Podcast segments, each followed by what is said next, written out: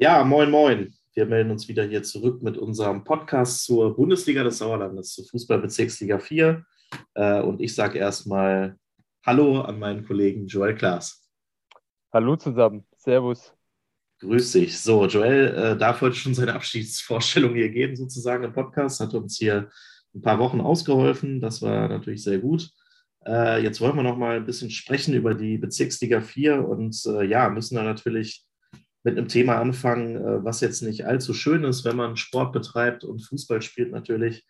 Äh, denn am Wochenende, am vergangenen, hat sich ein Spieler des SUS Langscheid-Enkhausen schwer verletzt. Ähm, ja, war ausgerechnet im Derby gegen den TuS Sundern. Das ist natürlich so ein prestigeprächtiges, trächtiges Spiel, wo man erst recht sich nicht verletzen möchte. Ähm, ich habe es mir auch vor Ort angeguckt im Sportpark Langscheid und eigentlich war es so ein Klassiker äh, man denkt eigentlich, es passiert überhaupt nichts mehr. Der Tosunan hat da 1-0 geführt und es war überhaupt keine Gefahr. Äh, das Spiel plätscherte irgendwie so vor sich hin. Alle wurden nass, außer die, die unterm Dach äh, Platz gefunden haben. Und dann gibt es einen ziemlich unglücklichen Zusammenprall. David Peplinski von Tosundan fällt auf Lukas Ullmann.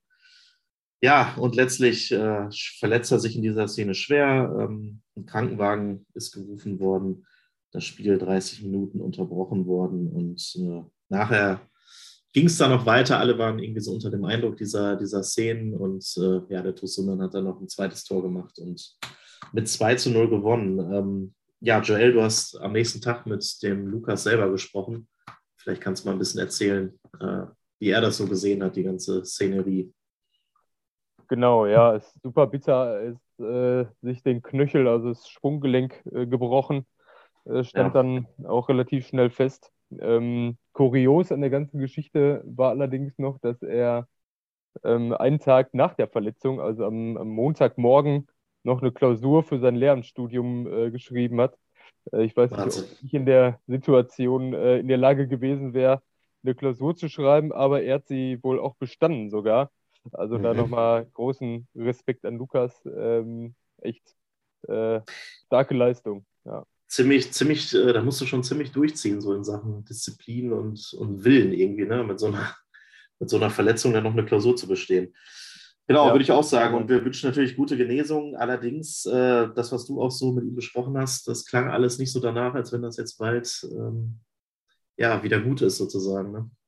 Nee, genau. Also äh, er wollte wohl sowieso im Sommer ein bisschen kürzer treten und hat sich dann ähm, ja im Prinzip auch schon in die Richtung geäußert, dass er äh, vermutlich auf äh, dem Level Bezirksliga kein Fußball mehr spielen wird. Hat das noch so ein bisschen offen gelassen, sagt, vielleicht äh, kickt er noch mal ein bisschen Kreisliga mit Kollegen, aber ähm, ja. erstmal äh, hörte sich das nicht so an, als würde er zeitnah sein Comeback geben. Das stimmt. Ähm, was er dir auch erzählt hat, äh, kann ich mich erinnern, waren so die Reaktionen des Tosundan, also des Gegners, die ihn ja, glaube ich, ziemlich gefreut haben. Genau, ja, die haben, äh, ja, also viele äh, der Sunderaner Spieler haben versucht, ihn zu erreichen ähm, und äh, ja, haben ihre Genesungswünsche überbracht.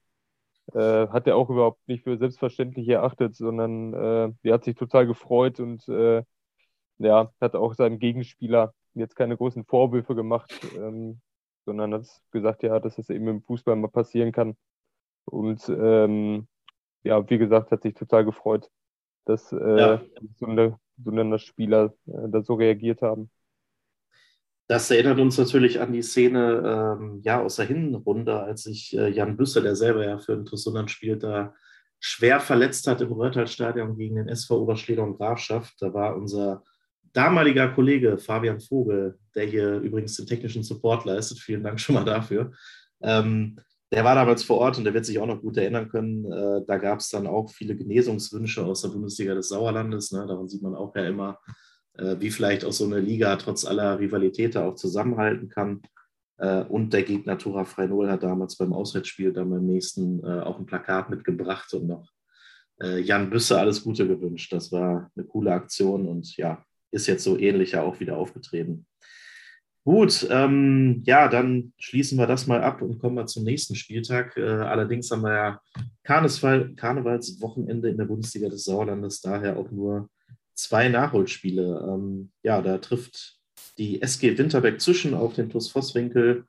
Fangen wir vielleicht mal damit an und äh, du hast mit dem Trainer der SG, mit Andreas Schneider, besprochen. Wie geht er das so an? Genau, ja, der hat mir erzählt, dass äh, bei der SG momentan relativ viele Spieler ausfallen aufgrund von Verletzungen. Äh, es gibt auch einen Corona-Fall im Team. Da hoffen sie jetzt, dass äh, der Spieler heute noch frei getestet werden kann. Äh, Andreas sagte aber, die Hoffnung ist nicht allzu groß. Ähm, und ja, jetzt müssen die morgen mit voraussichtlich elf Spielern äh, das Spiel bestreiten. Also äh, die Aufgabe äh, oder die Vorzeichen könnten für Winzerberg auf jeden Fall ein bisschen besser sein. Aber er sagt, wollen trotzdem äh, alles dran setzen, die drei Punkte bei sich zu behalten. Klingt ja so ein bisschen danach, als wenn die Vosswinkler da vielleicht mal auch wieder auf ein Erfolgserlebnis äh, hoffen können. Das äh, müssen wir dann gleich mal in unseren Tipps nochmal genauer erörtern. Ähm, ja, zweites Spiel haben wir dann auch noch. Da trifft äh, der TUS Erntebrück 2 auf die SG Bödefeld Henne Rathal. Ähm, Erntebrück, die haben wir jetzt auch schon in vergangenen Wochen ja immer zu dem Team erklärt, was eigentlich da im Abstiegskampf vielleicht am ehesten noch irgendwie was, äh, was ausrichten kann. Ähm, zuletzt allerdings zweimal verloren. Äh, es gab jetzt unter anderem eine 0 zu 7 Reibe gegen den SV Oberschleder und Grafschaft.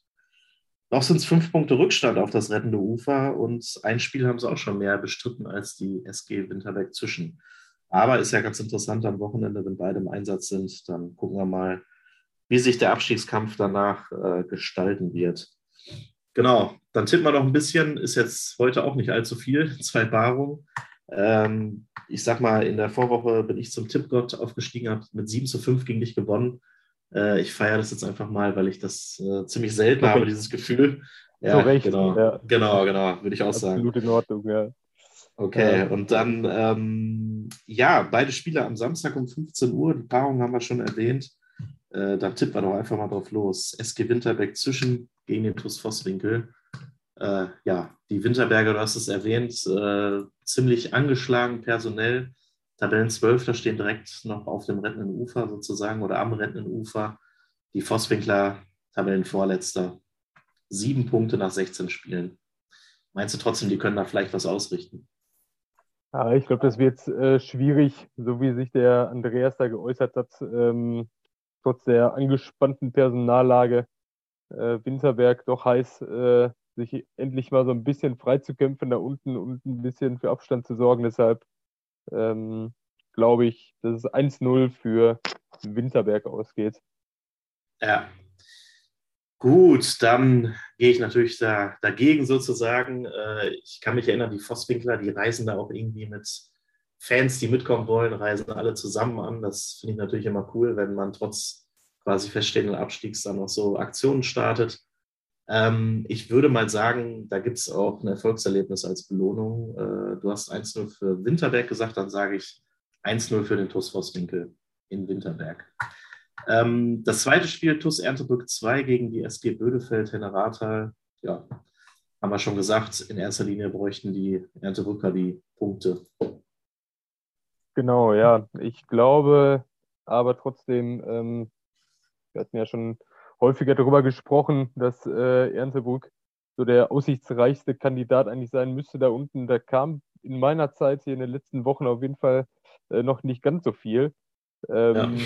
Deshalb würde ich auch mit der SG Bödefeld gehen und sagen, dass die deutlich mit äh, 3 zu 0 gewinnen. Okay, da gehe ich auch mit, sage aber, es gibt einen 2 zu 1 Auswärtssieg Gut, ja, komisches Gefühl. Dann haben wir schon nach zwei Partien das alles durch und äh, ja, freuen uns dann wieder auf den nächsten vollen Spieltag. Aber dann gucken wir mal, was das jetzt am Wochenende gibt und äh, wünschen euch viel Spaß mit all den Dingen, die ihr macht, wenn ihr gerade mal nicht Fußball spielen dürft oder müsst oder guckt. Willst du auch noch was sagen? Ach so, Entschuldigung, natürlich. Alles gut. Mach's gut. Ciao, ciao. Okay, danke. Ciao.